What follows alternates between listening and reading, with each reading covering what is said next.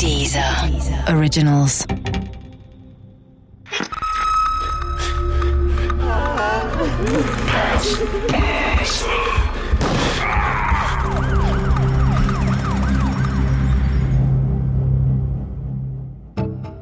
Der aufmerksame Nachbar Teil 3 Am nächsten Tag erschien Rolf Krusche wieder in der Akutsprechstunde meiner Praxis. Selbstbewusst nahm er auf dem Stuhl vor meinem Schreibtisch Platz und schlug die Beine übereinander. Konnte die Polizei die Dinge gestern Abend in ihrem Sinne regeln? fragte ich. Die Polizei? fragte Krusche und runzelte die Stirn. Doch gleich darauf sammelte er sich wieder. Ach so, die Polizei. Nein, nein, die haben gar nichts gemacht. Wie immer. Wenn man in einer Stadt wohne, müsse man ein Mindestmaß an Geräuschen hinnehmen, sagen die immer. Das kenne ich schon. Aber. Krusche machte eine Kunstpause. Wahrscheinlich, um die Spannung zu erhöhen. Der Rentner ist wieder da. Aber er war doch gestern schon wieder da, sagte ich. Das Licht in seiner Wohnung war ja an. Das Licht ist immer an und zur gleichen Zeit immer aus, entgegnete Krusche. Das kann auch eine Zeitschaltuhr sein. Aber ich habe jetzt den Beweis, dass er die Wohnung betritt und verlässt. Ja, sagte ich und sah Krusche herausfordernd an. Gestern Abend habe ich an der Wohnungstür des Rentners Kaugummi in das Schloss geschmiert, antwortete er. Und heute Morgen war das Kaugummi herausgekratzt. Das bedeutet, der Rentner kam nach Hause und musste erst das Schloss reinigen, bevor die Tür aufschließen konnte. Es riecht auch wieder stärker nach altem Mann im Hausflur. Herr Krusche, sagte ich mit einem bewusst autoritären Unterton in der Stimme, das ist kein dummer Jungenstreich mehr. Das ist ja schon fast kriminell, was Sie da treiben. Wieder huschte der Anflug eines Lächelns über Krusches bleiches Gesicht. Er aufstand und ging. Ich war mir sicher, dass er wiederkommen würde. Und er kam wieder. Inzwischen glaubte ich, die Rolle des Psychotherapeuten für ihn zu spielen. Und ich arrangierte mich mit dieser Rolle. Krusche brauchte einen Therapeuten, ging aber zu keinem. Deshalb kam er zu mir, dem Allgemeinarzt, weil er sprechen wollte und mir vertraute. Ich hörte zu. Allerdings hatte ich Angst vor dem Zeitpunkt, an dem ein echter Therapeut eingreifen musste, ich es aber aus mangelnder Erfahrung nicht hätte tun können. Als Krusche zur nächsten Sitzung in meine Praxis kam, hatte er einen Brief dabei. Es war die Antwort auf einen Brief, den er dem Rentner geschrieben und in dessen Briefkasten gesteckt hatte. Ich habe ihm in meinem Brief klar zu verstehen gegeben, dass ich mir das Geruchsproblem, das von seiner Wohnung ausgeht, nicht länger gefallen lasse, sagte Krusche und reichte mir die Antwort des Rentners. Sehr geehrter Herr Krusche, las ich leise, ich versichere Ihnen, dass ich veranlassen werde, die Wohnung regelmäßig zu lüften. Leider bin ich momentan nicht vor Ort und auch gesundheitlich nicht in der Lage, um nach dem Rechten zu schauen. Ich wohne schon so lange in der Wohnanlage und wünsche natürlich ebenso eine gute Nachbarschaft. Unterschrieben war der Brief mit dem Namen des Rentners. Und was bedeutet das nun? fragte ich. Der Rentner ist in Dresden, erwiderte Krusche. Aber es gibt eine Vertrauensperson, die für ihn den Briefkasten leert, die Zeitschaltuhr im Schlafzimmer in Gang setzt und vermutlich nach altem Mann riecht. Das alles war kein Verbrechen, auch wenn Rolf Krusche die Fakten so zusammenstellte, als wäre es eins. Wahrscheinlich klingt das für Sie alles vollkommen irrwitzig, sagte Krusche vorsichtig. Ich nickte nicht, obwohl ich es genauso empfand.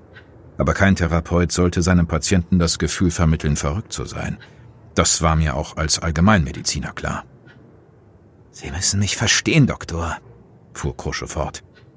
Damals in Rostock, wo meine große Liebe baden gegangen ist, hatte ich schon mal so ein sonderbares Erlebnis in der Nachbarschaft. Ich habe eines Tages gesehen, dass sich hunderte Fliegen an der Terrassentür unserer Nachbarn sammelten. Ich habe dann die Polizei gerufen. Die haben die Tür aufgebrochen und unseren Nachbarn gefunden. Seine Frau hatte ihn Wochen zuvor erschlagen. Ich hatte ihn gar nicht vermisst. Hätte ich ihn vermisst, wäre der Mord an ihm viel früher ans Licht gekommen. Verstehen Sie, Doktor? Deshalb gehe ich jetzt viel vorsichtiger mit all diesen Dingen in der Nachbarschaft um. Ich will nicht, dass nochmal etwas zu spät entdeckt wird, weil ich nicht aufmerksam genug war. Ich nickte und glaubte Rolf Krusche tatsächlich etwas besser zu verstehen. Doch den Geruch nach altem Mann, den seine feine Nase in der Ostseestraße roch, hat es in Wahrheit nie gegeben. Das konnte mir Henno Osberghaus vom RBB-Magazin Täteropfer Polizei versichern. Ehrlich gesagt, es hat nicht gestunken. Wir wissen nicht, was der Nachbar da gerochen hat. Vielleicht wurde er deshalb auch nicht ernst genommen, weil er sich da vielleicht auch in was hineingesteigert hat. Ich kann das nicht sagen. Also was er da wahrgenommen hat, weiß man nicht, weiß ich nicht. Bei seinem nächsten Besuch in der Praxis machte Rolf Krusche einen fahrigen Eindruck. Die Müdigkeit plagte ihn mehr denn je. Fast jede Nacht wachte er auf und lauschte auf Geräusche in der Wohnung des Rentners. Doch vor zwei Tagen hätten sich die Mühen ausgezahlt. Er hätte den Mann erwischt. Welchen Mann? fragte ich. Na, den Josef, erwiderte Krusche. Er leert den Briefkasten des Rentners und lüftet hin und wieder die Wohnung. Als ich in der Nacht Geräusche unter mir gehört habe, bin ich runtergegangen und habe geklingelt. Der Josef hat aufgemacht und ich durfte mich in der Wohnung umsehen. Es hat wie immer nach altem Mann gerochen. Aber der Geruch ging nicht von dem Josef aus. Der Josef hat auch nichts gerochen. Das hat er zumindest behauptet. Den Josef, den kennen Sie doch auch, Doktor. Ich zuckte bedauernd mit den Achseln. Der Josef, also der Yoshi aus dem Antiquitätenhandel in der Goya-Straße in Weißensee, den müssen Sie doch kennen, Doktor. Jeder hier im Kiez kennt den. Ja, das stimmt. Den Yoshi kannte jeder. Der saß immer im Arbeiterblaumann in dem Kiosk an der Ecke und futterte Buletten. Jeden Morgen. Wäre er mein Patient gewesen, hätte ich versucht, ihm das auszureden. Schon wegen der Cholesterinwerte. Der Yoshi war Mitte 50 und übergewichtig. Ein Risikopatient, was Herz-Kreislauf-Probleme betraf. Im Kiez war er allerdings beliebt.